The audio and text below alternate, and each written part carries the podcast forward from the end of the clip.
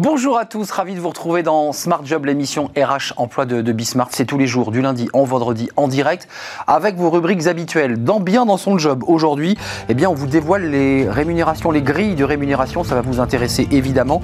Pour l'année 2021, c'est l'étude Robert Walter. Elle est très attendue, cette étude. Vous voyez, il y a des hauts, il y a des bas. Et puis, il y a une petite tendance sociologique. On va les commenter dans quelques instants avec la directrice générale. Smart et Réglo, la cybersurveillance des salariés. Ben oui, c'est un sujet d'autant plus d'actualité dans le cadre du télétravail. Quels sont vos droits salariés et quels sont évidemment les droits de l'entreprise en la matière? Une petite pause café avec, euh, vous connaissez Fanny Griesmer évidemment, qui est chaque jour avec nous sur le plateau. Les formules de politesse quand on envoie un mail à son, à son boss, à son N plus 1, est-ce qu'on met un émoticône? Ce qui revient à dire finalement de trouver la bonne distance avec son supérieur hiérarchique. On fera le point, euh, Fanny vous donnera tous les codes. Le cercle RH et la santé mentale des salariés, elle est impactée évidemment à l'occasion de cette crise euh, Covid et de, ce télétravail. On y reviendra. Santé qui s'est dégradée, mais des entreprises sont en train de trouver la parade. On fera le point dans quelques instants. Et puis on terminera sur du recrutement dans Fenêtre sur l'emploi avec le recrutement multicanal. Ce sera à la fin de notre émission. Tout de suite, c'est bien dans son job.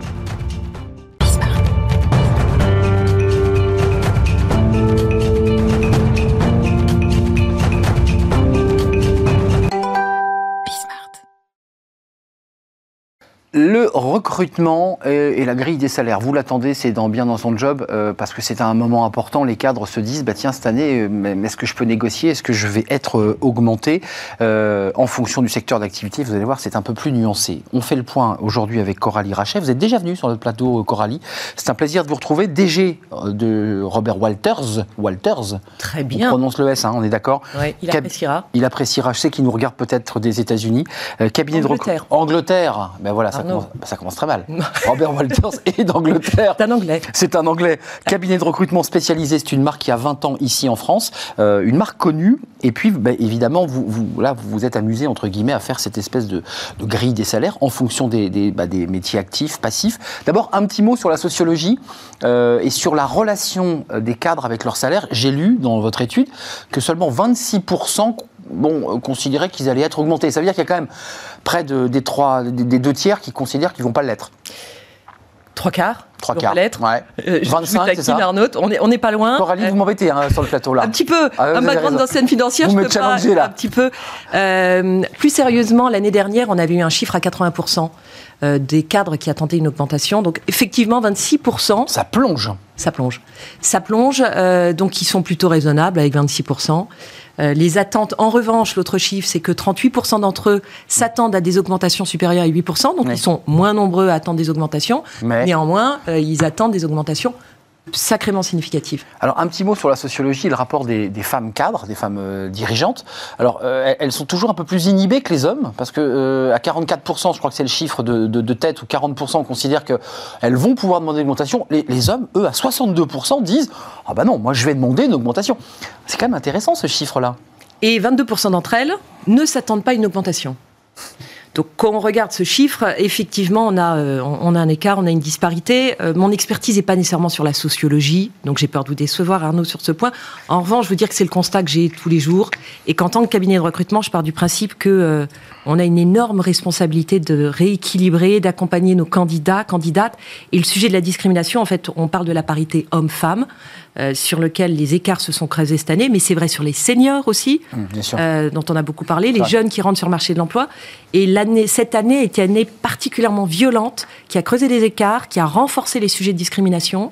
Euh, À ce point-là, et, et oui, les, les périodes de crise viennent régulièrement renforcer des. hum, elles font un effet loupe en fait sur, sur déjà des fractures qui, qui- qui existaient avant les, ça avant les crises. ça renforce des tendances, d'où l'enjeu hyper important en tant que euh, en tant qu'observateur du marché de l'emploi pour, pour communiquer et renforcer, et puis surtout accompagner euh, un maximum de candidats et être responsable de présenter typiquement autant d'hommes que de femmes euh, dans les processus, Mm. former au biais euh, les uns et les autres, et puis coacher, accompagner ceux qui en ont le plus besoin. On va revenir sur les hausses, recherche. sur les baisses, mais d'un mot sur les femmes, Ouais. celles qui considèrent qu'elles ne seront pas augmentées, c'est-à-dire qu'elles ont anticipé l'idée qu'elles ne seraient pas augmentées. C'est intéressant, c'est quoi? C'est On peut l'analyser comme une forme d'engagement de certaines femmes qui disent après tout, euh, on traverse une crise, euh, voilà, je m'engage, et je vais quand même pas demander une augmentation à ma boîte qui va mal. Elles sont plus raisonnables. Mais oui. Encore une fois, il y, a- il y a un côté euh, plus raisonnable, mais le fait de ne pas oser euh, demander reste quand même un, un sujet, un souci. Donc, euh, Euh, d'où l'importance pour ces femmes de changer peut-être encore plus régulièrement que les hommes de poste, et dans, surtout dans ces moments-là, quand on est dans une démarche plus active de changement de poste, qu'on a cette possibilité d'aller le, négocier.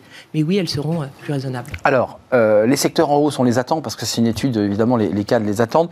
le manager Learn Manufacturing, plus 11%, ça, eux pourront négocier, c'est l'étude que vous faites. Hein. Vous dites, voilà, vous, si vous êtes dans ce secteur-là, c'est plus 11. quel est le secteur? C'est quoi le secteur qui est pour, nous euh, situer le, sujet du secteur, en fait, ce que traduit notre enquête de rémunération qu'on produit chaque année sur un panel de candidats qu'on a rencontrés en entretien. Donc, c'est 50 000 candidats euh, rencontrés en France, donc c'est un chiffre significatif. Oui. C'est pas tellement sur des sujets sectoriels, mais plutôt fonctionnels qu'on qu'on établit notre, euh, notre enquête, qui est d'ailleurs accessible de manière digitale maintenant, et qui vient traduire un renforcement d'écart entre ceux qui ne vont pas changer de poste et ceux qui vont changer de poste.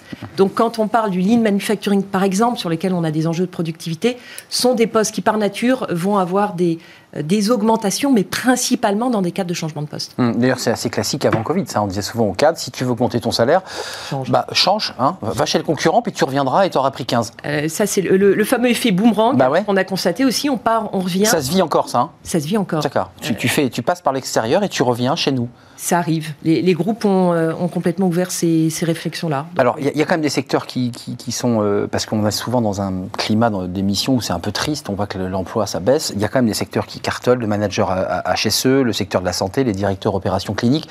On comprend pourquoi. On comprend pourquoi. Bah oui, parce qu'ils euh, sont en première ligne. Ils ont été euh, soumis sous les projecteurs. Euh, encore une fois, cette crise, elle est venue renforcer des, tendances qui étaient déjà là et puis effectivement conjoncturelles. Donc des fonctions qui sont en tension, des, marchés qui sont en hypertension, avec, avec une guerre des talents. Donc la guerre des talents, elle existe là. Les écarts existent encore entre ces fonctions-là.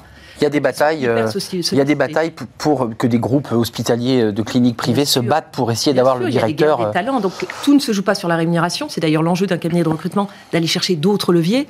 même si nos candidats disent que c'est devenu le critère numéro 3 de leur motivation, hmm. versus 5. Qui, était 5 l'année précédente. C'est remonté dans les critères. Ouais, j'ai vu. Ça en dit beaucoup sur la compensation peut-être d'une année qui a été compliquée. J'ai fait des efforts, je me suis arraché. Bon, bah, le salaire, ça devient un élément important. Ou on peut dire aussi, si vous avez regardé notre enquête, 38% des candidats disent qu'ils ont euh, trouvé que leur métier avait moins de sens, qu'ils avaient une perte de motivation. On le voit depuis quelques mois dans d'autres études, il y a une perte de sens, euh, notamment des managers, pour être un peu plus précis, qui ont perdu un peu pied dans, leur façon de manager leurs salariés parce qu'ils ne sont pas là, parce qu'ils sont loin. On le retrouve dans votre étude aussi, la perte de sens. La perte de sens liée à toute cette progression du télétravail, de l'isolement. Donc, est-ce que la rémunération vient le compenser? En tout cas, il y a un enjeu pour recréer du, du fun, de l'engagement hmm. embarqué. C'est d'ailleurs, si vous avez relu mon, mon enquête, un autre chiffre qui parle des soft skills. Où on insiste sur le fait qu'il euh, y a les expertises techniques que vous voyez, euh, et les, les, cadres experts sont toujours en pénurie, hypertension, mm. on continue à chercher à les recruter. Mais ce qu'on va regarder aujourd'hui, c'est les soft skills. La première attendue, c'est la communication. La capacité à entraîner, à engager. Exactement. Mm. Entraîner, embarquer, et puis des gens qui ne sont pas toxiques. Dans ces périodes-là, on a envie de gens qui ont euh, la pêche, euh, qui sont sympathiques, agréables, qui vont donner envie euh, et qui vont absorber du stress exporter beaucoup d'enthousiasme. Et donner envie, et, donner envie de se battre dans des, dans des situations délicates. Euh, un autre... les talents. Et, de faire venir des talents, parce qu'il y a un effet d'aimantation quand on a un manager qui, qui, entraîne, on se dit, bah, on y est bien et j'y vais. le digital, autre secteur, parce que beaucoup d'invités, beaucoup d'entreprises, beaucoup de, de, DRH qui viennent sur ce plateau nous disent bah oui, on, on, digitalise, on est à fond sur la digitalisation. Donc forcément, ces métiers-là, on le vend en poupe. Là, on peut négocier. Il y a une pénurie même d'ailleurs. Toujours négocier. Il y a une pénurie sur le digital et le digital vient s'inviter en fait dans plein de fonctions. Bah oui. Euh, bien de fonctions, tout n'est plus siloté avec des expertises et l'expertise digitale doit être, j'allais dire même euh, dans, des profils de dirigeants. On attend une forme d'expertise, de connaissance, de capacité à apprendre, désapprendre. Euh, donc ça apparaît sur toutes les fonctions. il faut que même les dirigeants soient aussi connectés à toutes ces questions digitales, ce qui n'est pas toujours le cas, hein, pour être honnête. C'est un peu l'ancienne génération, c'est une autre génération de dirigeants. Et c'est vrai que parfois ça bug. C'est un conflit de génération presque même. Euh, oui, conflit de génération, mais en tout cas, ce, dont on a beaucoup parlé cette année, c'est cette capacité à apprendre, à bien s'entourer, et ça, ça fait partie de, mon métier, de s'assurer que si on n'a pas l'expertise, d'avoir cette ouverture, cette connaissance, et de bien s'entourer avec des experts. Les fonctions juridiques, fiscales et, compliance, ça c'est intéressant d'en parler, parce que là aussi, il y a la digitalisation, puis il y a aussi tout le, tout le support juridique, fiscal, et ça, ce sont des postes aussi qui sont cherchés. Euh, qui, sont qui étaient en tension, qui ont des inflations de salaire depuis Mais ça monte. très longtemps. On continue à avoir une judiciarisation de l'économie. Euh, la compliance qui, a, qui, grimpe. Enfin, voilà, c'est des, des profils en, en hypertension qu'on continue à demander euh, Avant de nous quitter, il y a un chiffre dans votre étude qui est intéressante, qui vient corroborer finalement l'idée qu'il y a la perte de sens, puis on découvre aussi quand même chez les cadres l'envie de renverser la table, de se barrer, d'arrêter leur boulot. Il y en a quand même 61% euh, qui envisagent de changer d'emploi dans l'année à venir, et pour certains, pour être précis, ce sont des reconversions, ce sont des gens qui disent j'arrête ce boulot de dingue et puis je me lance dans la boulangerie, euh, dans le Cantal. Vous en avez des profils comme ça? Le Cantal euh... Le Cantal, pas forcément. On peut choisir un autre département. si vous préférez le Gers, on prend le Gers. Mais, mais en tout cas, des cadres qui, qui, ont, envie de changer, envie de, changer de vie, de renverser la table? Bon, moi, je, moi ce que j'ai constaté pour l'instant, c'est qu'il y a une forme de fantasme autour, de tout ça. Oui. Que, euh... On en parle beaucoup, mais. Est-ce qu'on passe le, le, pas? En tout cas, ce qui est sûr, c'est qu'il y a une espèce de contrat psychologique, moi, que j'ai vu et entendu sur les sujets de frustration ou déception des métiers, où les candidats vont peut-être un peu moins s'engager dans leur métier hmm. pour passer du temps. Euh, vous me parliez de votre propre expérience, Arnaud, sans trahir ce qu'on s'est raconté à, avant le hmm. avant l'émission, où on peut avoir plusieurs vies, des passions, allier des passions, des centres C'est exact. Euh, donc je pense que c'est ça la, la, la, tendance. Et pour ce qui est des cadres qui sont confiants, ils le sont relativement. Ils ont envie de bouger. Euh, certains, simplement parce qu'ils sont en force. Euh, parce que leur secteur est porteur. Challenge et, pourquoi pas. Et puis d'autres qui vont être déçus, qui ont été déçus de cette année, de leur environnement, mmh. euh, et qui peuvent être déçus de ce moment hyper clé qui est le moment des entretiens annuels, rémunération, expression des, du niveau de bonus, qui peut être un sujet de frustration s'il n'y a pas de projection. Il y a la question des bonus, parce qu'évidemment, la prime, les bonus et l'augmentation du salaire, évidemment, il, y a, il, y a, plusieurs niveaux. Évidemment. Il y a plusieurs segmentations et participation, intéressement encore, mais ça, c'est un, un sujet qu'il va falloir. Oui, on vous y reviendrait, parce, parce que d'abord, c'est terminé, et puis par ailleurs, parfois, on n'est pas augmenté, mais on a une prime. Et parfois, on est déçu parce qu'on n'a que la prime et pas l'augmentation, ce qui est un autre sujet. Coralie Raché, Coralie Raché, merci d'être venue, m'avoir fait sourire sur ce, sur ce plateau. Directrice générale de Robert Walters, tout le monde l'aura compris, il nous regarde dans Angleterre. Cela va sans dire. Merci d'être venu faire un, tour sur notre plateau. La suite, c'est Smart et Réglo sur les avocats. Vous voyez, les avocats, c'est un métier qui marche bien aussi, euh, avec eh bien, la cybersurveillance des salariés. C'est tout de suite, c'est notre rubrique Smart et Réglo. Smart et réglo avec notre avocat Frédéric Sardin, le nôtre. Non, il ne nous appartient pas, soyons sérieux. Euh, avocat au barreau de Paris, associé au pôle IP, Tech et Data du cabinet Jantet. Vous êtes déjà venu nous rendre visite sur des sujets qui, sont liés à la data. Et, là, on s'intéresse. C'est un sujet qui revient beaucoup dans l'actualité, euh, puisque Fanny Griesmer, dans une de ses chroniques la semaine dernière, évoquait l'idée que certains salariés pouvaient être surveillés. C'est un vieux sujet d'avant Covid qui a pris toute sa puissance avec le télétravail et notamment utilisons le mot tel qu'il est, euh, la cybersurveillance des salariés. Euh, quels sont les droits des salariés en la matière? Parce que c'est quand même très complexe. D'abord, c'est très subtil. Et puis, à partir du moment où on est surveillé, en général, l'employeur ne vous le dit pas. Euh, donc, c'est compliqué.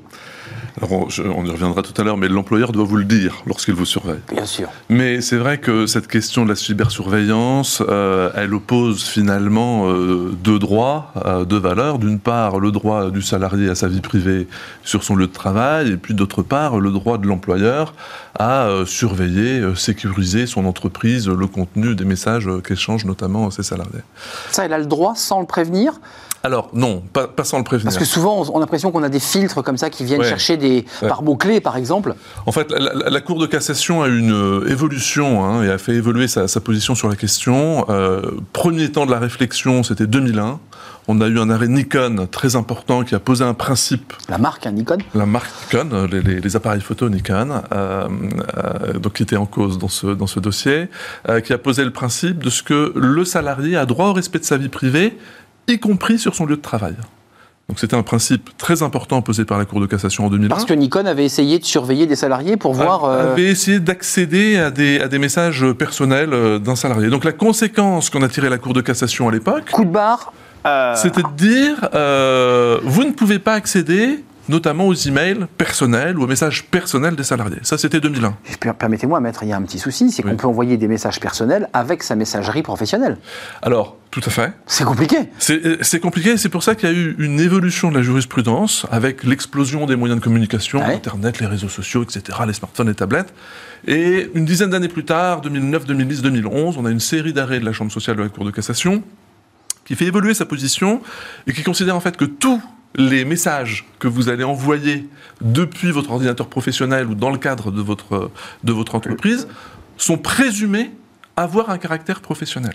Ah, donc là, c'est un coup de barre dans l'autre sens. Un coup de barre dans l'autre sens, une dizaine Très protecteur en 2001, moins protecteur en 2009. Tout à fait. Alors, il y a une petite subtilité qui est que si le salarié continue à marquer ses messages personnels, avec un gros personnel, ils sont présumés professionnels, mais l'employeur ne pourra y accéder que en présence du salarié, ou s'il a averti le, salarié qu'il souhaitait accéder à cette messagerie et que le salarié n'y défère pas, il pourrait le cas échéant y accéder. Tout ça est très théorique, hein, parce que c'est dans le cas d'un conflit euh, où, l'employeur. C'est pas si théorique que ça, parce qu'effectivement, en cas de, de contentieux mal, ou lorsque le licenciement se passe mal avec des cadres ou des cadres dirigeants, on peut avoir de, vraies problématiques d'accès aux au, messages. Mais euh, il y, a un caractère. D'abord, est-ce que les salariés et les clients que vous rencontrez, qui sont parfois des salariés, parfois des entreprises, est-ce qu'ils ont intégré le fait qu'il valait mieux avoir une messagerie personnelle euh, pour envoyer ses messages perso euh, que, d'envoyer des choses euh, très personnelles, euh, voire même intimes, avec sa, messagerie perso, professionnelle Pas tous. certains sont plus naïfs que, d'autres, mais non, pas, tous, pas, tous encore. Mais la, règle, c'est vraiment ce caractère de présomption de caractère professionnel. Donc, dans le cadre du travail, l'employeur a quand même bah, beaucoup de une pouvoir. certaine latitude et, beaucoup de pouvoir, dès lors qu'il n'en abuse pas, pour contrôler l'activité de ses salariés. Permettez-moi, lorsqu'une très grosse entreprise décide de mettre en place euh, et d'embaucher des gens qui viennent des services secrets euh, ou d'anciens agents qui sont des spécialistes de cette question, objectivement, le salarié ne peut rien faire. Comment, comment voulez-vous vérifier si vous avez une pompe à mail euh, qui vient inspirer vos mails? Je ne sais pas, une sorte de fantasme un peu complotiste. Est-ce que ça existe Alors, ça? La loi a institué des, garde-fous pour mettre en œuvre tous ces systèmes de surveillance, puisque effectivement l'employeur, il peut monitorer les, sites internet ben, que vous regardez, c'est du réseau, regarder les appels que vous passez, il peut mettre un GPS dans votre voiture si vous êtes un commercial pour bah vous balader, etc. Donc la loi, elle met un certain nombre de, garde-fous pour pouvoir mettre en œuvre tous ces dispositifs de surveillance. D'abord, il faut informer le salarié concerné, hmm. soit par un avenant à son contrat de travail qu'il est censé signer. Donc il sera écrit, nous allons euh, contrôler nous, les euh, activités de mail. Exactement, nous contrôlons les emails que vous, que vous êtes susceptibles d'émettre depuis Vous avez vu ce type de contrat, ça existe, hein, c'est euh, concret. Tout à fait, Le salarié signe ce type de contrat. Tout à fait, donc soit un avenant qui est parfois un peu formel, un peu compliqué, etc. On peut aussi... Ce qui compte en fait, c'est que le salarié soit informé. Et que, cette information lui soit opposable. Donc, ça peut être un avenant. L'avenant, c'est un peu lourd, un peu formel. On ne fait pas nécessairement toujours des avenants. Contrat, ouais. On peut faire des chartes informatiques. Ça se fait beaucoup, ça, dans les entreprises. Vous allez faire une charte informatique. Vous pouvez même faire une, note d'information, une notice d'information. mais est-ce que cette note, elle a eu utilité en cas de conflit qu'on peut dire, on peut faire valoir cette note? Oui. Et la chose qui est très importante, c'est que vous puissiez, en tant qu'employeur, prouver que vos salariés ont été prévenus. Exactement. Ouais, ça c'est la, c'est la base. Euh, la base. Concrètement, euh, il y a quand même des, éléments pratiques. allons à des cas extrêmes, quelqu'un qui va sur un site euh, pédocriminel, sur son lieu de travail, avec le réseau de son lieu de travail. Est-ce que l'entreprise, elle doit faire valoir l'article 40 Est-ce qu'elle doit dire, sans d'ailleurs avoir prévenu le salarié, puisque là à ce moment-là, il, il ne sait pas qu'il est surveillé, est-ce qu'elle doit alerter la justice? Par exemple, là c'est un cas extrême. Alors, ça arrive hein, que des salariés aillent sur des sites. Euh, euh, il, faut peut-être préciser tous les, tous les garde-fous que prévoit la loi parce qu'on va voir qu'effectivement, bah l'employeur il peut contrôler, mais il ne faut pas que ce soit abusif. Et notamment, il ne faut pas que ça. Mais là, c'est un cas extrême. Il ne faut pas que ça revienne à de la surveillance permanente du salarié. D'accord? Donc s'il y a un cas extrême et qu'effectivement on s'aperçoit, il va sans doute y avoir une procédure de licenciement et on va aller rechercher de façon ponctuelle les moments où il a la photo ou le site litigieux qui a été consulté, etc. Et donc euh, les salariés doivent être informés, les, les IRP doivent être informés également. Bien sûr. Euh, et puis la loi vous fait obligation de conserver toutes les données que vous monitorez que pendant un temps limité. C'est quoi le délai de conservation? Typiquement, quand vous, vous, conservez les logs de, sites internet, c'est six mois à peu près. Euh, vous pouvez, quand vous conservez les enregistrements téléphoniques de vos salariés, c'est six mois à peu près. C'est entre six mois, deux mois. Les emails, ça peut être toute la durée du contrat de travail, la présence du plus une durée ensuite au-delà pour des fins d'archives, pour euh, respecter des obligations légales que, que pourraient vous faire certains textes. Euh, je sors un peu du sujet, mais c'est un coût pour l'entreprise tout ça, parce qu'il faut qu'elle stocke, il faut qu'elle garde, ça, ça a un euh, coût, il faut mettre en œuvre les politiques, s'assurer que les, salariés soient informés, s'assurer que dans le service informatique on ne fait pas n'importe quoi et qu'on ne passe pas sa vie effectivement à surveiller. Exactement. Oui, ça peut, être, ça peut venir tout simplement du service informatique qui s'amuse à acheter un œil dans le bureau de, sur le bureau de la voisine. Voilà, et donc le, la limite à tout ça, c'est vraiment une question de proportionnalité. L'employeur a, on l'a vu, une, large palette de moyens pour contrôler l'activité de ses salariés, mais il ne faut pas que ce soit abusif, il ne faut pas que ça soit du flicage permanent, eh il faut que ce soit proportionnée au but à atteindre. Avant de nous quitter, il est déjà arrivé qu'un salarié un peu geek, un peu d'un niveau supérieur en termes de tech, découvre en fait qu'on lui avait mis un logiciel espion dans son ordinateur. Ça, c'est arrivé ce type de cas ou c'est un, film de fiction à écrire Je, je, n'ai pas eu la chance d'avoir un tel cas. Ça serait. Mais ce, qui, est possible ça, ça, pourrait, c'est-à-dire qu'un employeur qui ne serait pas au fait des règles qu'on vient d'exposer pourrait jouer un peu les cow-boys, faire des choses comme ça. C'est clairement réprimé par la loi. Hmm. la CNIL ne serait vraisemblablement pas très contente non plus. Donc c'est vraiment des, des, pratiques à prohiber. Enfin, il faut préciser avant de nous quitter que euh, entre 2001 et 2009, la loi s'est un peu durcie euh, et plutôt en faveur des, des entreprises. Oui, a plutôt euh, équilibré, le, rapport de force. Parce que 2001, c'était quand même très en faveur du salarié. Pour les, les messages personnels. C'était l'arrêt Nikon hein, pour le l'arrêt Nikon. 2001. C'est important d'être précis. Merci Frédéric Sardin de nous avoir éclairé. Soyez vigilants tout de même.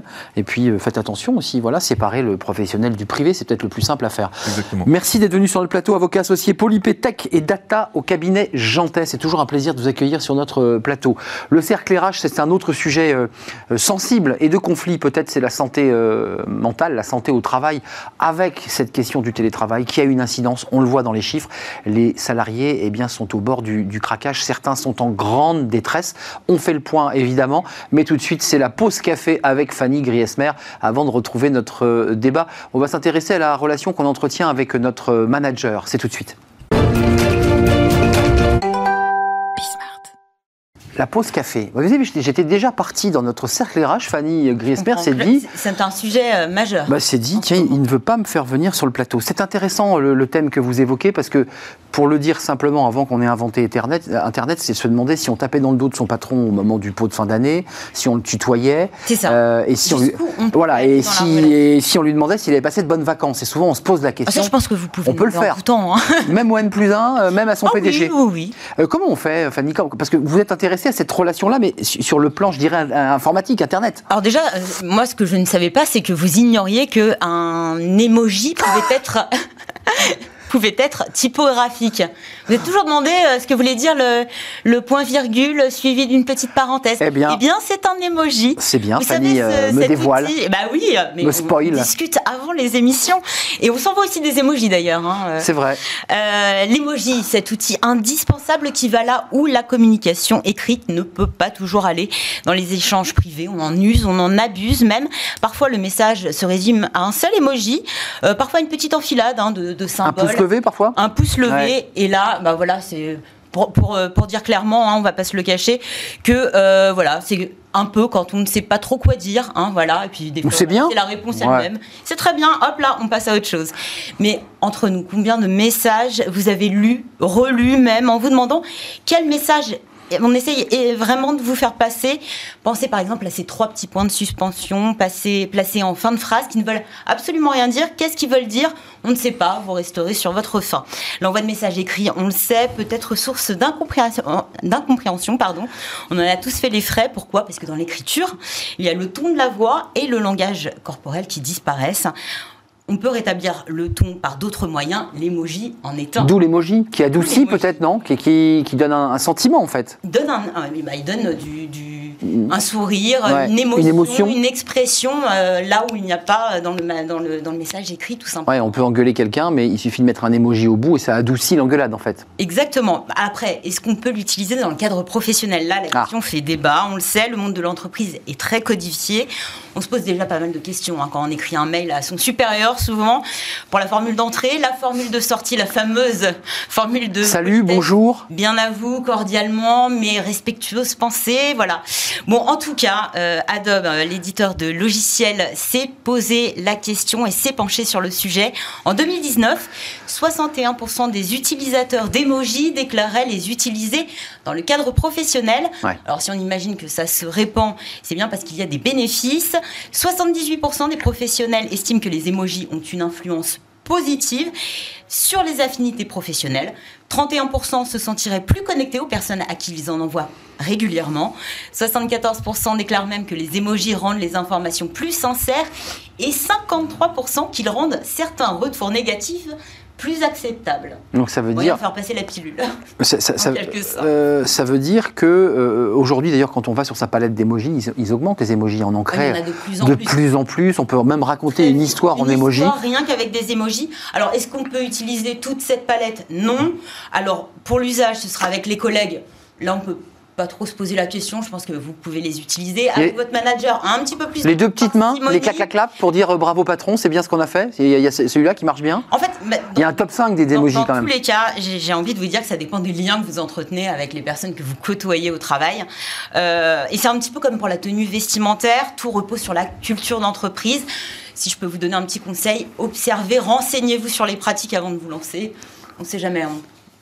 C'est- évitez les impairs. Euh, ju- juste pour préciser, peut-être vous, allez me contredire, vous qui m'avez euh, spoilé, euh, indiquant que je ne savais pas ce que voulaient dire ces, ces- ces deux petits points, ça vous fait bien J'aime bien vous apprendre des choses. Il y, a- il y a quand même la, la nouveauté, c'est d'envoyer même un SMS à son patron, ce qui n'était pas imaginable il y a encore 10 ans. Auparavant, c'était un mail. Aujourd'hui, on est beaucoup plus en SMS, même avec des personnes importantes hiérarchiquement. Enfin, c'est Et surtout en télétravail. et en télétravail Je pense qu'on manie le mail et le SMS. Et c'est vrai que ou le WhatsApp ou je ne sais quoi. Dans cette étude Adobe, ce qui ressort, c'est que l'emoji est principalement utilisé dans les SMS. C'est ça, c'est le SMS. Dans le mail, on, on hésite toujours un peu. C'est plus rare l'emoji en mail. ça assez sympathique. Alors c'est vrai que certains Ouais, c'est critiquent en disant que ça remet un petit peu en, en cause votre légitimité, vos, Mm. vos compétences même. Moi, je trouve que ça, ça détend un petit peu. Mm, ça, c'est- rend plus humain. Et surtout en cette période où euh, le masque est obligatoire, on a bien besoin de, de voir les expressions, puisque même quand vous rencontrez la personne, des fois c'est difficile à, à lire sur un visage à moitié, euh, à moitié découvert. En tout cas, l'emoji, c'est quand même l'outil du SMS. Il est marié au SMS avec le mail. la, la nouvelle phrase de politesse de demain. Euh. Peut-être la dernière phrase, la, la- la- la phrase de politesse, peut-être. Peut-être qu'il faut inventer un emoji qui, qui vient dire bien à toi, euh, ou bien cordialement, ou bien Un amicalement. bon sourire, ça fait toujours plaisir. Exactement, je préfère les emojis avec sourire. Merci Fanny, merci de m'avoir spoilé évidemment dans cette, euh, dans cette chronique. On se retrouve demain. Je prendrai ma revanche évidemment. Euh, tout de suite, ben, je vous l'avais promis, c'est le cercle RH, je vous l'avais même présenté. Après cette pause, c'est la santé mentale des salariés. Elle s'est dégradée depuis presque un an. Que faire Des entreprises eh bien, tentent de remédier avec, vous allez le voir, eh un certain nombre de, de propositions très concrètes. Elles seront avec moi sur le plateau. C'est tout de suite après la pause.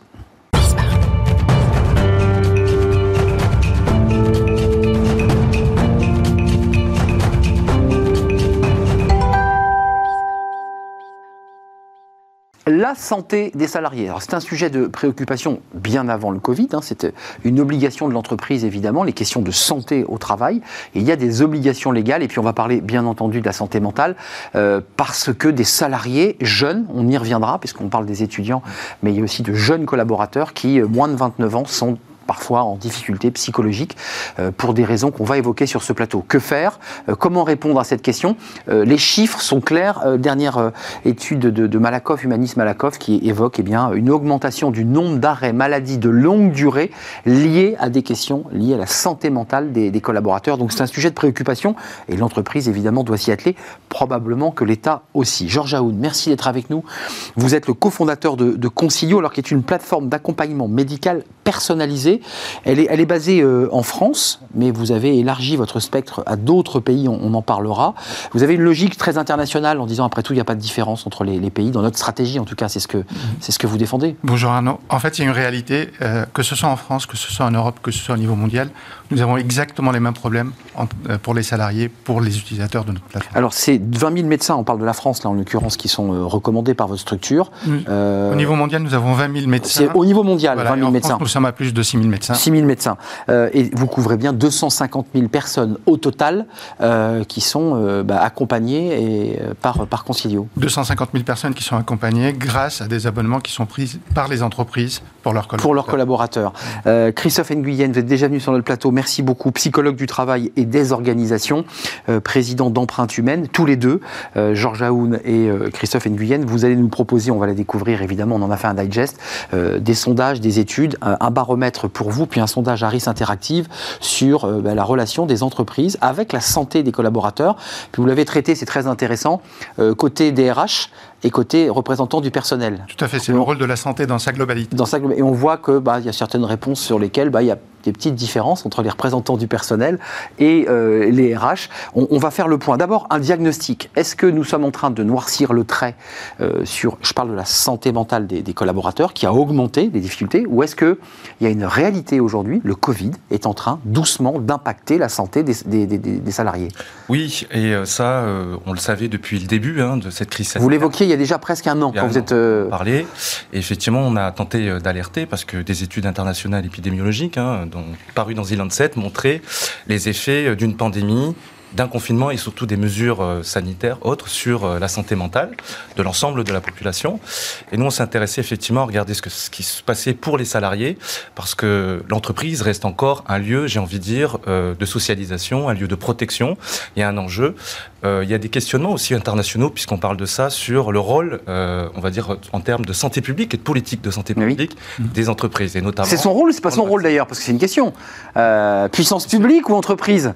Georges Aoun, vous en pensez quoi? Parce que c'est un peu votre étude. Euh, c'est à l'entreprise de faire ça ou est-ce que c'est au pouvoir public de dire euh, on a une situation sanitaire dégradée, c'est à nous, notre réseau de médecins, de s'organiser? En fait, on est beaucoup plus pragmatique que ça. Euh, notre étude montre que l'entreprise a intérêt à le faire. Est-ce que c'est son rôle ou pas À la limite, c'est une question de, de santé publique. C'est ce qui ressort de l'étude, oui. Politique, mais fondamentalement, l'entreprise a intérêt parce qu'effectivement, l'impact sur la, de la santé sur le travail et la rentabilité et même le bien-être des collaborateurs est très important. Et, donc de leur qualité de travail et de leur productivité, pour le dire un petit peu abruptement. tout à fait. Forcément. Tout à fait. Forcément. Donc c'est pas une question, euh, je dirais, philosophique ou philanthropique, c'est une question pragmatique. Pragmatiquement, oui, ils ont intérêt. Bah, bien sûr. Et par contre, il faut que, que le public les aide. Et je pense que ça, autant euh, euh, ils ont fait beaucoup de choses euh, sur la question des protocoles sanitaires. Hein, et des échanges qu'on pu avoir avec les partenaires sociaux pour la mise en place dans les entreprises de mesures de protection par rapport au Covid. Sur la partie mentale, c'était beaucoup plus light. Et je pense qu'il y a aussi un enjeu quand on compare d'autres pays où je vous rejoins pas tout à fait, tout à fait parce que autant il y a un mouvement de fonds international sur le fait que les niveaux de stress sont, toujours en augmentation, hein, et que cette crise n'a fait qu'accélérer hein, cela, qu'on n'a jamais parlé autant de ce sujet euh, en France notamment, alors que les indicateurs continuaient de se dégrader en termes de maladies professionnelles et d'accidents du travail reconnus pour la question des risques psychosociaux, en matière d'absentéisme qui était en constante augmentation, mmh. même avant la crise. Et arrêt de maladies longue durée aujourd'hui, hein, qui pas déjà recours. Par rapport euh, à ce sujet de la Covid. Et euh, Jean Jaoun, qu'est-ce que vous en pensez Parce que là, vous n'êtes pas tout à fait d'accord. Vous dites qu'il y a une forme d'internationalisation et d'une logique un peu euh, internationale et mondiale. Il y a des disparités entre chaque pays et des politiques publiques et des politiques mises en place différentes. En, en, fait, ce qu'on a pu constater, nous, c'est que avant même la crise du Covid, euh, on avait fondamentalement un mouvement dans les entreprises qui était je vais m'occuper de la santé de mes collaborateurs parce que bêtement il y a effectivement un retour sur investissement. Hmm. et puis l'entreprise n'est pas que, là que pour produire et faire de la richesse, elle est aussi là, bah, évidemment, à une raison sociale. Voilà, et après il y a la raison sociale, il y a les politiques de RSE, il y a les entreprises à impact qui arrivent et qui se disent voilà, c'est un élément que je vais prendre un flambeau qui va, qui va arriver. Tout à fait. Donc c'est le mélange des deux qui est intéressant. Effectivement, les intentions étaient là, hmm. et euh, avant la crise, on a vu tout ce qui est autour de la qualité de vie au travail. Après, tous les observateurs et les institutionnels, comme l'ANACT, euh, ont étudié le fond hein, de ces accords ou des mesures, et on voyait bien que c'était plutôt des mesures périphériques au travail, pas trop sur le management, encore moins sur l'organisation du travail, même si les intentions sont là. Je pense qu'il y a un vrai enjeu de méthodologie. Juste d'un mot, 70%, ça c'est votre baromètre, et puis on, on, commentera quelques chiffres qui sont intéressants. Plus de 90% des salariés, euh, tout à fait, et oui, totalement, considèrent que l'entreprise, elle a un rôle à jouer, elle est décisive sur les questions de la santé en général, hein, d'ailleurs, et pas que la santé mentale. Aussi, et la légitimité. Un élément 70% dans votre baromètre considèrent que les personnes touchées ont, euh, avaient moins de, et ont moins de 29 ans. Juste sur le plan sociologique, ça nous nous dit quoi? C'est quoi? C'est des personnes qui ne sont pas encore mariées, qui sont un peu fragiles, qui sont dans un entre-deux? Ouais, disons que ce sont des, les premiers euh, accédants à l'emploi, les jeunes, euh, qui n'ont pas eu le temps avec cette crise finalement de s'acculturer à l'entreprise et d'avoir des repères et des certitudes. Hmm. Repères qui ont été complètement bousculés, balayés par cette crise, repères personnels, euh, mes repères familiaux, euh, repères euh, également, j'ai envie de dire, professionnels. Et nous, ce qu'on entend dans les accompagnements des jeunes qu'on a, certains dans oui, parce que vous avez évidemment une, d'écoute, des lignes d'écoute et des accompagnements spécifiques, c'est que effectivement, ils sont, ils ne savent plus finalement comment organiser une journée. ils sont en, en, questionnement sur leur choix de première orientation professionnelle en se disant, mhm. mais qu'est-ce que je vais devenir et est-ce que j'ai fait les bons choix? Surtout que je ne peux pas, pour beaucoup et ils vivent encore plus mal, eux, le 100% télétravail, contrairement peut-être à une idée reçue qu'on avait sur les jeunes qui voulaient euh, digital native, euh, euh, faire ils, ont, ils, ont, envie d'être dans la boîte. Hein. Dans la boîte, voir les anciens, voir, comment la culture du métier, ça s'apprend. La relation au père, hein, pour faire un peu de psychanalyse, hein, à l'aîné. Effectivement, père, même PAI. Et, et PAIR.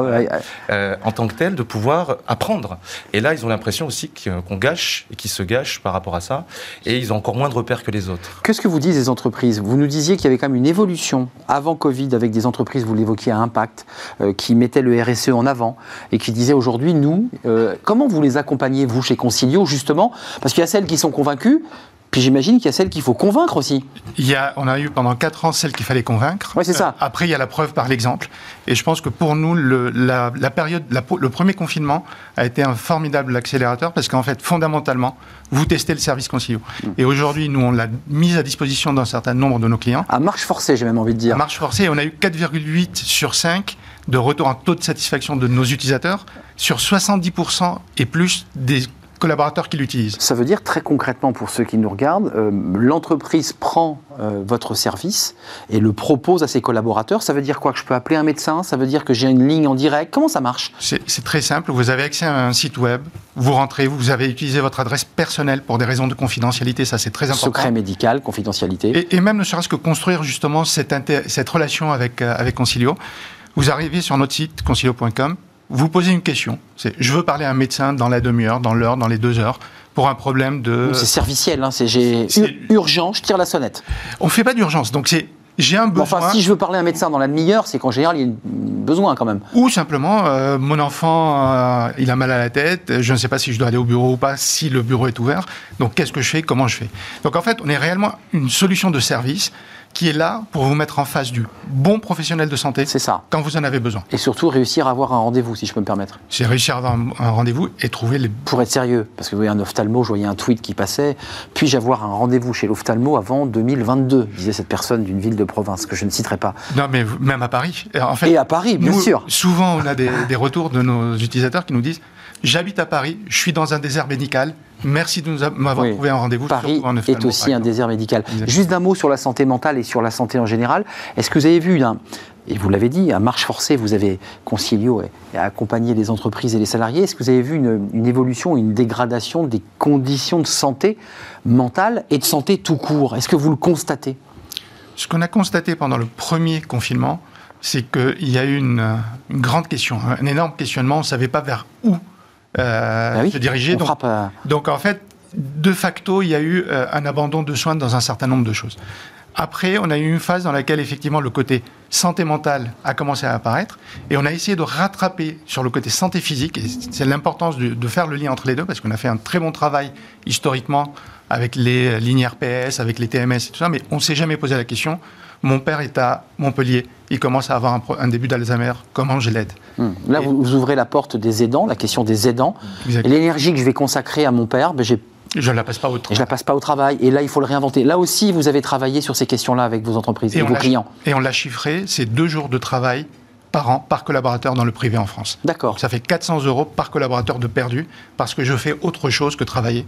Donc ça, ça c'est un questionnement euh, problématique et financier pour l'entreprise. Hein. Quand vous apportez cette diagnostic, vous dites, voilà, sur l'ensemble de vos collaborateurs, en moyenne, c'est une moyenne, c'est deux jours par collaborateur. Donc l'entreprise dit, mais comment on fait? Avec deux jours qui ne sont pas comptés comme étant de l'absentéisme parce que la personne est dans le bureau. Donc en fait, c'est du présentéisme. Je ne voudrais pas que vous pensiez que je passe du coq à l'âne, mais dans votre étude, dans votre baromètre, euh, il y a une chose qui m'a sensibiliser et marquer. Lorsque l'on interroge les, salariés, alors les managers c'est encore pire, 55% considèrent que les personnes en télétravail abusent, c'est le mot que vous utilisez, et ça monte de 10% quand on interroge les managers qui disent euh, bah oui, je pense que les gens en télétravail abusent. Euh, Pas tous, hein, certains. Certains. Non mais c'est en tout cas le baromètre et c'est le chiffre. Donc je, l'amène brut. Euh, ça veut dire qu'il y a une forme de suspicion qui vient, pour relier ça à notre sujet, se mettre sur l'épaule du télétravailleur en se disant Je suis persuadé qu'au siège, il pense que je fous rien. Ça doit accentuer le stress, ça. Bien sûr. Et euh, ce qu'on voit, c'est que le présentéisme, euh, on, parle, on entend souvent que le télétravail va euh, remettre en question le présentéisme cher à la culture française, du temps, de l'évaluation et de l'engagement de la personne sur le temps. Et du manager très, qui surveille. Voilà, qui surveille. Et au final, on voit qu'à distance, on a aussi ces mêmes travers. C'est-à-dire que d'un côté, c'est une culture, c'est-à-dire aussi pour qu'il y ait des salariés qui fassent de longues heures, c'est qu'il n'y a pas que des managers. Il vient pas dans le bureau tous les quarts d'heure, mais c'est le mail tous les quarts d'heure. C'est le mail, et on voit aussi l'augmentation, je ne sais pas si vous avez vu, d'achat par les entreprises de logiciels de surveillance. Hein. On vient, d'en parler. Et donc, euh, par rapport à ça, ça montre bien qu'il y a des doutes euh, et il y a un vrai enjeu de malentendu sur les droits et les devoirs euh, des télétravailleurs. C'est-à-dire de disponibilité ou pas, sans être à disposition, quelle souplesse est laissée demander par les salariés eh et en même temps, quelle exigence le manager peut avoir. Ils sont parfois désemparés parce que cette situation... Eux-mêmes sont touchés hein, par la, détresse. Particulièrement en difficulté. Il le dit, c'est plus dur de manager à distance. C'est encore plus dur, 8 sur 10, d'identifier qui va pas bien ou pas, le moral. Oui, ils le disent, ils n'arrivent pas à voir. Ouais, et ils sont vraiment désemparés par rapport à ça, il faut absolument les aider, et c'est là où l'entreprise peut les aider, effectivement, en matière de santé, mais en matière d'efficacité aussi. Georges Aoun, sur des chiffres, Concilio, évidemment, doit consolider un certain nombre de chiffres par rapport à tous les clients et, toutes les personnes qui, évidemment, sont couvertes par votre, votre service. Qu'est-ce qui en ressort dans, si on devait les classer? Il y a des difficultés de, euh, de, santé mentale, il y a des difficultés de la vie quotidienne, vous l'évoquiez tout à l'heure, une maman qui, qui, a son enfant malade. Qu'est-ce qui est ressorti? Et est-ce que vous avez vu une rupture avec cette arrivée du, du, Covid? On a deux choses. Euh, on voit de tout. Et effectivement de tout, c'est-à-dire qu'on peut avoir des cas compliqués, mais on a aussi, j'ai besoin d'une nouvelle paire de lunettes, comment je fais pour avoir un rendez-vous? Et, euh, Encore une fois, c'est très serviciel. Là. et notre positionnement, c'est d'être votre tiers de confiance. Vous avez un problème de santé? Appelez Concilio, connectez-vous à notre plateforme, on vous apportera la solution. Hmm. Donc ça, c'est le premier point. toujours Toujours Même pour l'ophtalmo à Paris Toujours. En une demi-heure euh, Attention. Pas, en une demi-heure. En, revanche, l'ophtalmo à Paris, dans deux semaines, on sait faire. Voilà, donc vous avez des délais raisonnables. Voilà, tout à fait. On n'est pas tenu à l'impossible. On ne va pas vous trouver euh, un neurochirurgien dans un désert médical. Mais en tout cas... Mais on, on, est de loin beaucoup plus efficace parce qu'on a accès à beaucoup plus de médecins. Donc ça, c'est le premier élément. Mais le deuxième élément qui est très important, et là, en tant que chef d'entreprise, je l'ai aussi vécu, euh, la réalité, c'est que nos collaborateurs travaillent plus, ils travaillent plus sur des choses qui étaient déjà cadrées, mais ce que le confinement casse, c'est un peu la créativité, cet esprit d'équipe, ce, côté de. Et, c'est là où la santé mentale. On connecte nos cerveaux, en fait. C'est l'idée qu'on bosse ensemble et qu'on avance ensemble. La machine à café. Exact. Bah, la fameuse machine à café. Tiens, c'est une rubrique pour Fanny Griesmer, ça, la machine à café. Il n'y en a plus. Oui. Euh, j'ai une question. Est-ce qu'avec le télétravail, vous avez remarqué que les gens prenaient plus sur les horaires normales de bureau des rendez-vous avec des spécialistes? C'est-à-dire sur leur temps de travail. Oui, c'est intéressant ça. Non, on a eu deux choses. Euh, on a des pics le matin, on a des pics le soir. Euh, le problème, disons le problème, le, ce qui s'est passé, c'est que la réalité, c'est que le travail maintenant, il est un tout petit peu plus déchu. Donc, il est. Voilà, effectivement. Il différemment. J'ai des gens qui euh, se connectent à 8 heures pour faire une demande le matin, mais aussi des demandes à 21h, 22h.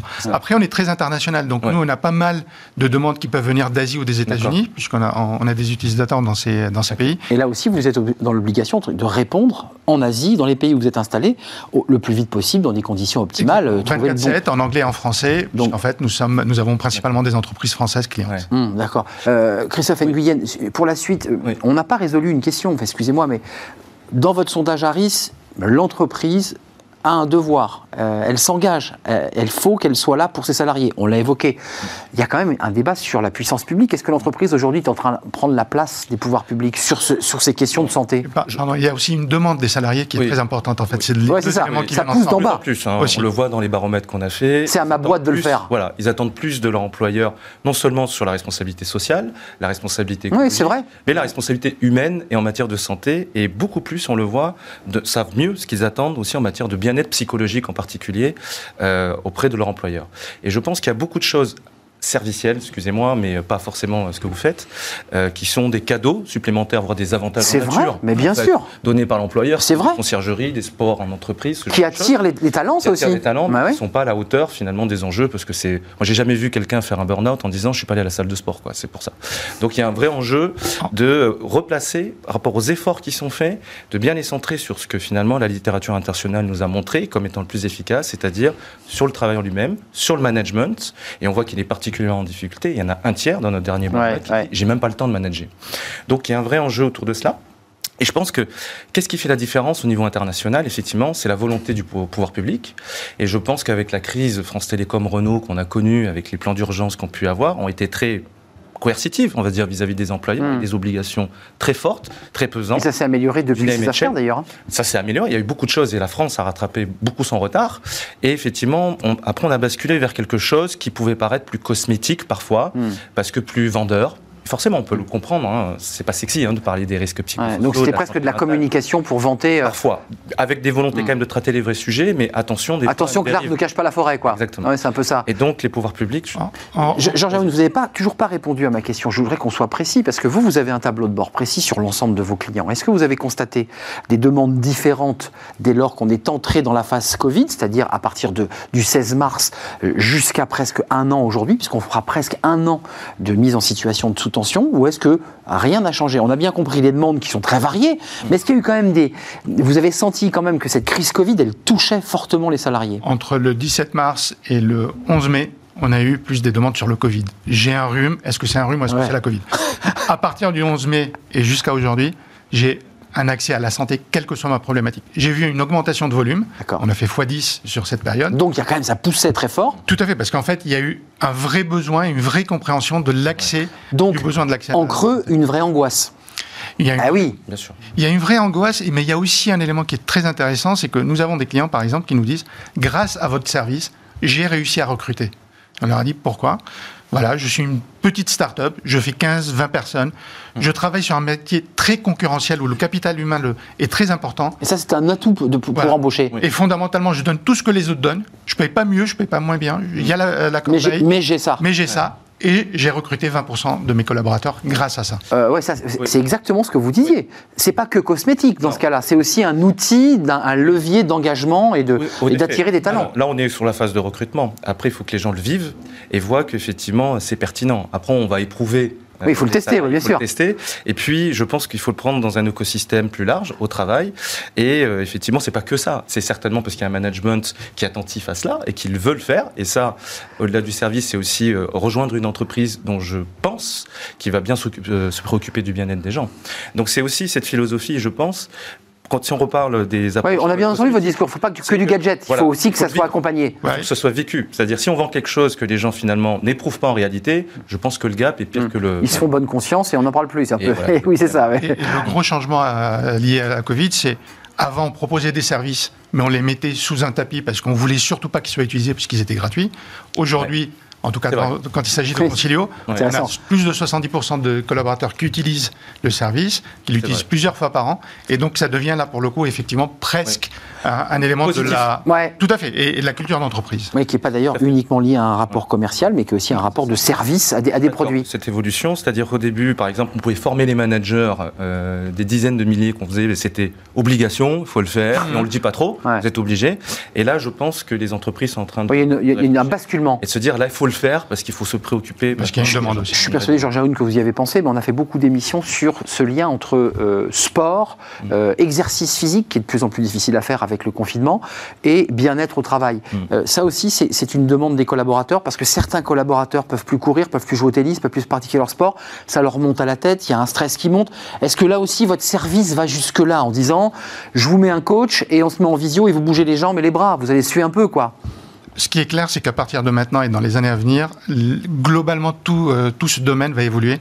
Nous, aujourd'hui, on ne propose pas justement ce genre de service, mais c'est clairement une demande qui arrive quand il y a des téléconsultations avec des médecins en disant bah qu'est-ce que je peux faire? Qu'est-ce que vous me conseillez? On réfléchit à ce genre de, de service pour venir en fait, traiter la santé non seulement mentale, mais physique aussi. Mais préventive. En prévention et en guérison. Euh, juge, je voulais citer avant de partir, parce que c'est intéressant. C'est un peu comme le, votre étude sur les, gens qui considèrent que certains bah, ne foutent rien en télétravail, pour le dire un peu cash. Là, dans votre étude Harris, tout le monde est favorable aux gestes barrières, globalement, tout le monde l'a intégré, ça c'est très intéressant. En revanche, la plupart, une grande partie, sont réticents euh, à la prise de température, par exemple. Il y a quand même des salariés qui on a intégré tous ces gestes barrières qui ont été durs à mettre en place, il faut le mhm. dire. Mais enfin, la température, c'est pas gagné, on est d'accord. Mais 95% des collaborateurs et 90% des DRH et euh, des fonctions dirigeantes disent c'est de mon rôle de trouver quelque chose dans le domaine de la santé quand il arrive. Donc, pour protéger. Vous auriez dit ça il, y a, non, vrai. 12 mois. Il s'implique. C'était complètement. Euh, c'est tout à fait exact. ça, c'est vrai. Dans l'évolution du DRH, il a pris en charge ces questions. À un certain temps, globalement, on ne pensait pas que le DRH gérait ces questions-là. Quoi.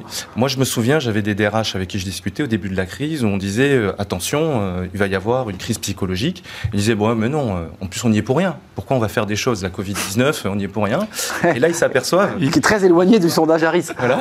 Et c'était au début. Et là, on va dire qu'il y a une évolution. Voilà, on y est pour quelque chose. On est obligé, quoi. Hmm. On voit l'état des gens, il faut qu'on s'en occupe. Euh, juste sur les étudiants, avant de nous quitter, vous allez me dire, mais attendez, pourquoi vous me parlez des étudiants Puisque nous, nos clients, c'est les entreprises. Hmm. Est-ce qu'il y a une réflexion à mener sur cette jeunesse qui, un jour ou l'autre, sera cadre, manager, et qui se retrouve en situation de très grande, là, de très grande détresse psychologique? On fait quoi? Vous, y avez, vous avez un projet là-dessus ou pas? De, de, façon très concrète, euh, et là, je parle de conseiller en tant qu'entreprise.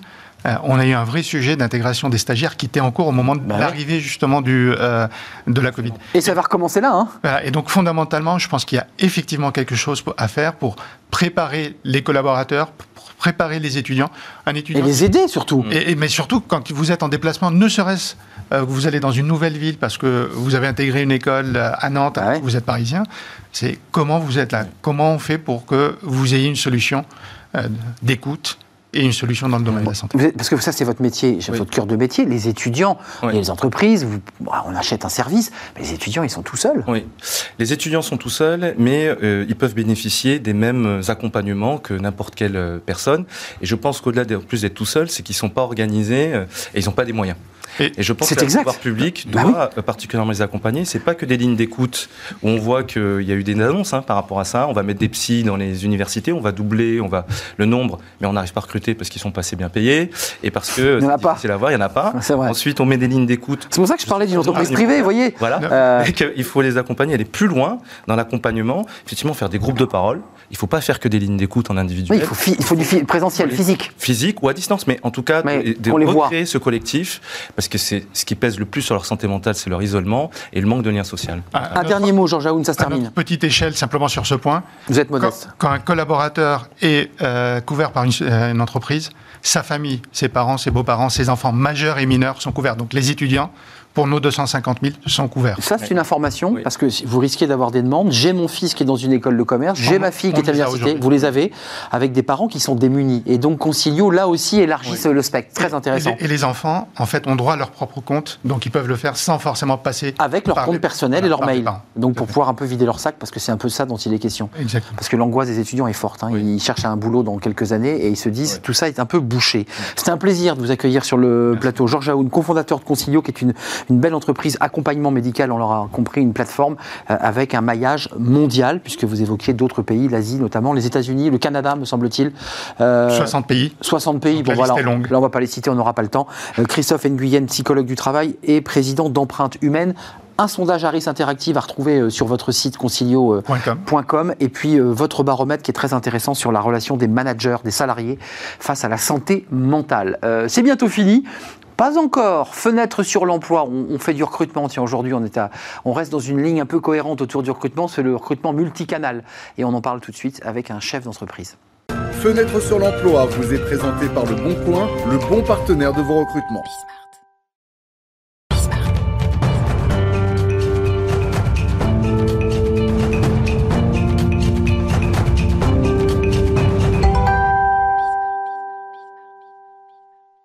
Fenêtre sur l'emploi, le recrutement multicanal. Vous allez tout savoir sur le recrutement multicanal. Alexandre Femme, merci d'être avec nous. Vous êtes le cofondateur de Mister Temps Group. On le dit bien, je l'ai bien dit Mister Temp. Bah, le Temp, parce que avez mis un petit, un petit tilde. Exactement. Donc, exactement. je vais essayer de bien le redire. Mister Temp Group, voilà, je l'ai mis avec le, rythme. Euh, vous êtes un, des leaders de l'intérim digital. Euh, vous avez progressé d'ailleurs en termes de, chiffre d'affaires sur l'année 2020, ce qui est plutôt une bonne nouvelle vu le contexte. Effectivement, c'est une bonne surprise vu le contexte. Euh, dans un marché qui est quand même à moins 25% sur l'année. Comment vous avez fait pour réussir à progresser alors qu'on avait des entreprises de, recrutement qui nous disaient bah, là, on est quand même un petit peu en galère? Alors, ça a été une année euh, pleine de contrastes, effectivement, puisqu'on a connu, comme tout le monde, une baisse d'activité très forte au mois d'avril, bah et puis une reprise qui a été extrêmement forte pour nous, et ce, dès le mois de juillet. Effectivement, on a retrouvé le niveau d'avant-crise, euh, et qui est lié essentiellement à la partie digitalisation. Euh, c'est vrai que ah vous doutez bien que le processus classique de recrutement intérimaire de candidats